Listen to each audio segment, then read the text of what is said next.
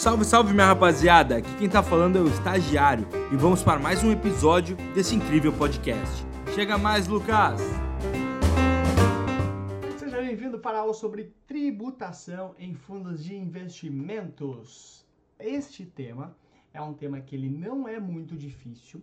Às vezes você se confunde um pouco nele, tá? Mas eu vou te mostrar que ele não é difícil. Tem alguma outra pegadinha ali e é tema que sempre é cobrado nas nossas provas. Portanto, se você estudar, entender como é que funciona cada um dos casos de tributação, você está resolvido e você vai lá matar três, quatro questões na outra prova e não se preocupa mais com isso. E aquilo que eu sempre digo, as questões fáceis a gente tem que, a gente tem que garantir.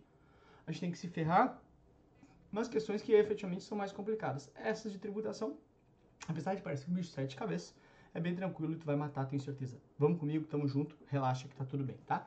Bom, antes de mais nada, lembrar, né? Tem todas aqui as formas de falar comigo. Primeiro, se inscrever no meu canal do YouTube, lá tem bastante conteúdo complementar de dicas. E também, se você tiver qualquer dúvida, dor, desconforto, náusea, refluxo, mande um recado para mim que eu vou te responder certamente, tá bom? Andando mais um pouquinho aqui, então, você... Bora! Vamos entender. Primeira coisa importante é o seguinte, rapaziada. Ó, o IOF, Imposto sobre Operações Financeiras, tá? O IOF, ele é um imposto que incide sobre uh, acréscimo patrimonial, assim como o imposto de renda, tá? Ele incide sobre acréscimo patrimonial, ou seja, sobre o quanto mais rico eu fiquei, ou seja, incide sobre o rendimento, sobre a rentabilidade. O imposto de renda é a mesma coisa, né? O imposto de renda ele mesmo diz, né? Imposto de renda, ou seja, imposto sobre a renda. Então ele incide sobre o meu ganho, sobre o quanto eu ganhei na aplicação, tá? Este IOF, ele é uma alíquota regressiva, tá? Que de acordo com os dias ele vai diminuindo, ó, 96, lembra, incide somente sobre o rendimento. 90, tá, tá, tá, tá.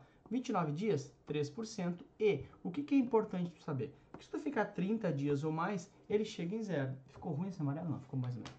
Então, eu sempre brinco isso aqui. Meu, o IOF é aquele imposto pro cara que é muito carente. Fala assim, amor, fica aqui comigo um pouquinho, fica mais um pouquinho, fica mais um dia comigo. Então o IOF é mais ou menos assim, fica pelo menos 29 dias aqui dentro. E aí tu não tem que pagar pedágio para sair. E o pedágio vai diminuindo quanto mais dias tu vai ficando, tá? Importante saber que este IOF, ele incide somente nos fundos que não são ações. Então, os fundos abertos, como um todo, eles têm IOF. A exceção são os fundos de ações. Os fundos de ações são isentos de IOF. Essa é a primeira coisa importante, tudo bem? Falando em fundo de ações, esquece IOF, tá? De novo, pensa com a lógica ao invés de decorar as coisas, né? Olha só, ações oscila muito. Como oscila muito, eu vou dar o direito do cara de sair no dia seguinte, em um dia só. Tipo, não vou cobrar pedágio para ele para sair no dia seguinte. Já que ele entrou no fundo de ações que oscila, ok, quer sair, tu sai. Então, um pouco dessa lógica, ok? Para tu entender a lógica, porque fica muito mais fácil de aprender. Ok, aí a gente precisa entender o seguinte, fundo, deixa eu tomar uma aguinha aqui, ó, toma tua cervejinha aí. Hum. Ah, é. Já que não tem cerveja, né? Toma uma aguinha. O fundo de investimento, né, como tu bem sabe, é aquele, aquela forma de investimento onde eu coloco o dinheiro dentro de um saco de dinheiro e esse saco de dinheiro vai lá comprar uma série de ativos, né? Porque são vários ativos que compõem a carteira de um fundo. Mesmo que sejam todos eles ativos de uma mesma classe de renda fixa, são vários que compõem vários títulos públicos, vários CDBs, vários debêntures, etc, tá? E aí é óbvio que cada um deles tem o seu prazo. Então vamos supor, olha, esse aqui tem prazo de 300 dias, esse aqui tem prazo de 180 dias, esse aqui tem prazo de 90 dias.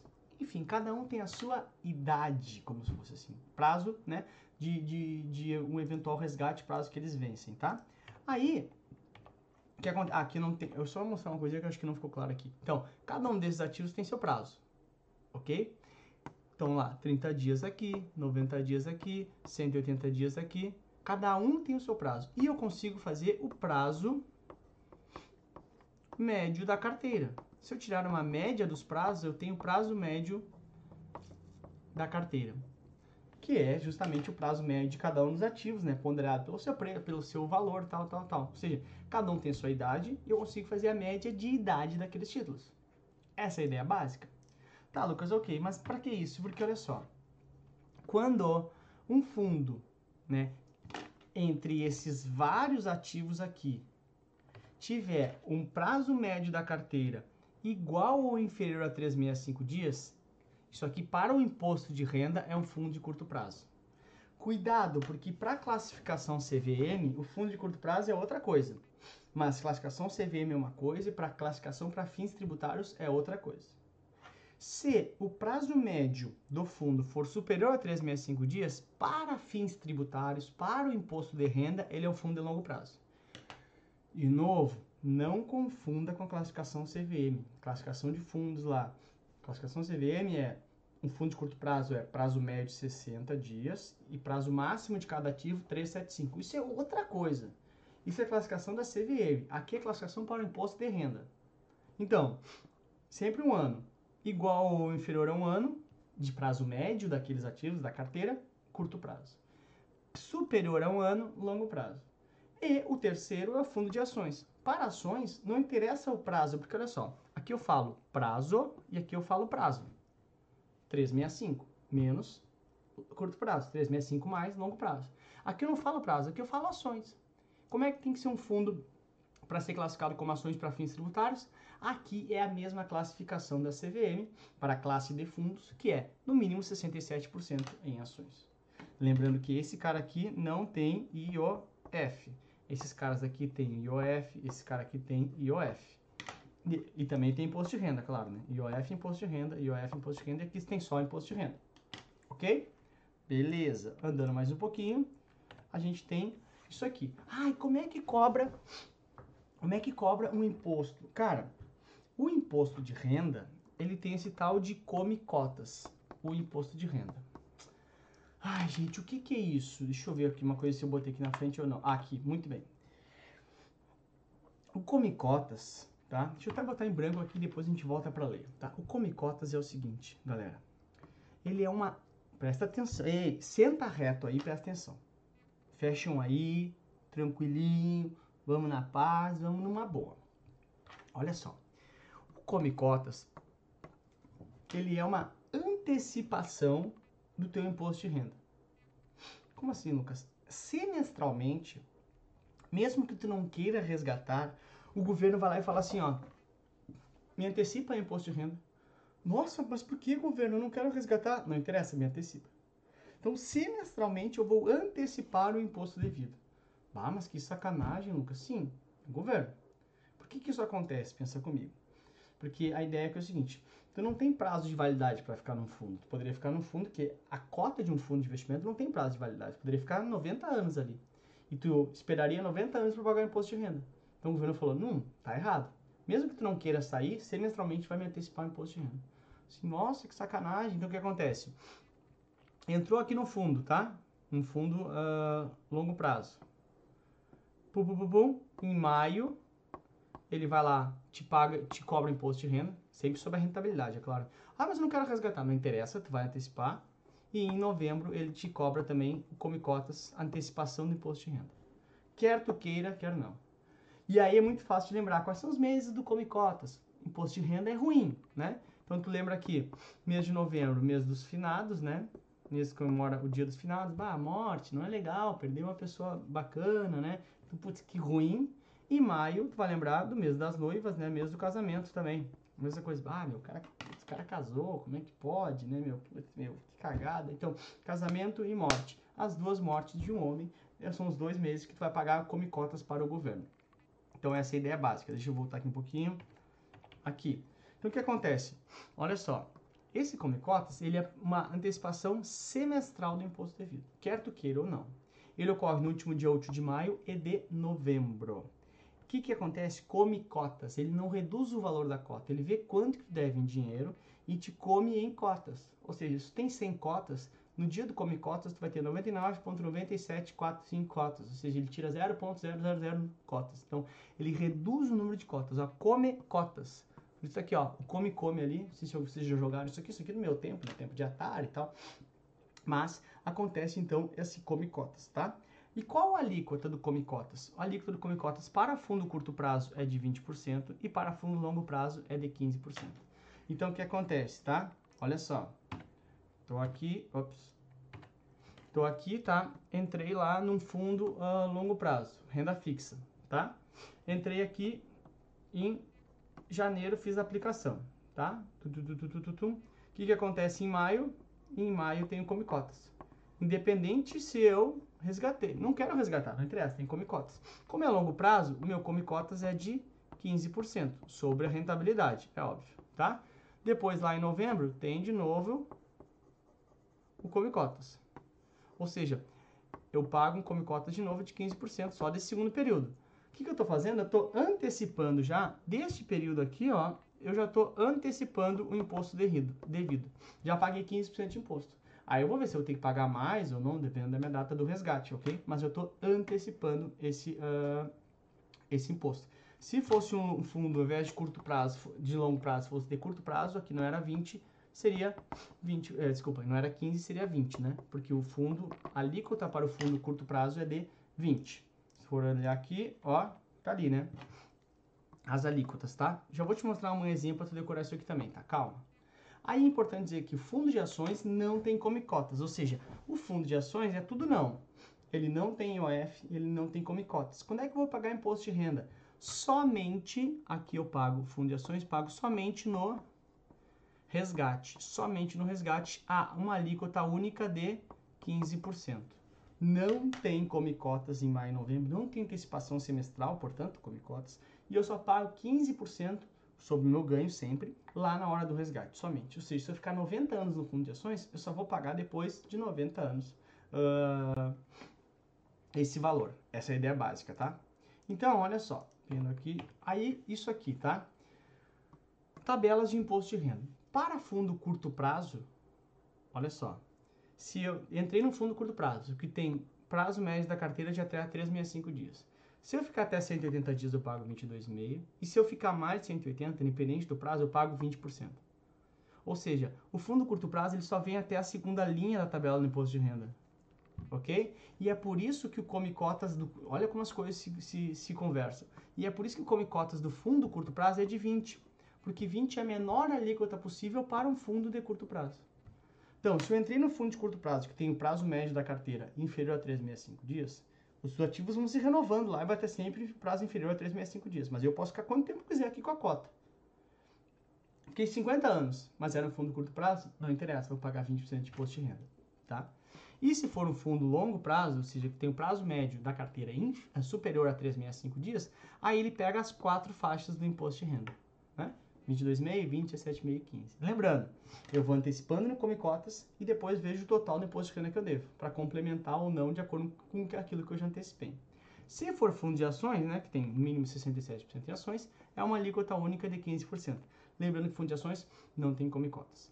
Importante te dizer o seguinte, lembra que tem primeiro eu vou pagar o IOF e segundo eu vou pagar o imposto de renda. Claro, ações não tem IOF, né? Fundo de ações não tem IOF, mas para os, esses fundos aqui eu pago primeiro IOF, depois imposto de renda. Então, ordem alfabética IOF, depois IR.